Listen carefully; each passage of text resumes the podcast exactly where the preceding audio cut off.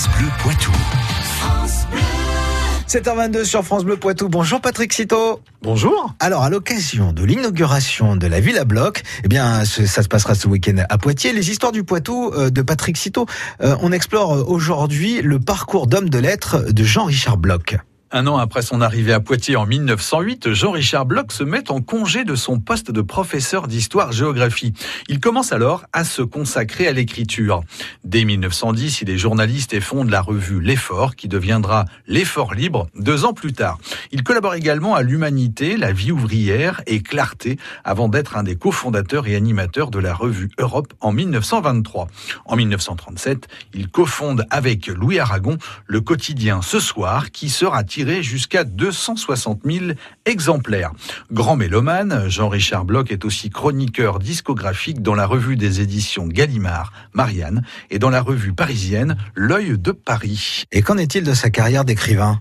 Eh bien, à l'image de ses nombreux amis écrivains et poètes tels que Romain Roland, Jules Romain, Charles Vildrac, André Gide ou encore Georges Duhamel, Jean-Richard Bloch s'adonne au plaisir des lettres.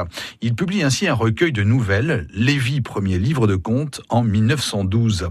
Son premier roman, intitulé Et compagnie, suivra six ans plus tard.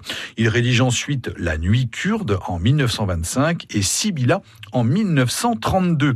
Il publie également des essais politiques intitulés Essais pour mieux comprendre mon temps.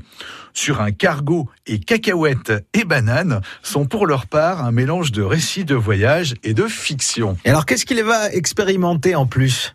Le théâtre est aussi une de ses grandes passions. Sa pièce, Le Dernier Empereur, est jouée au théâtre de l'Odéon en 1926.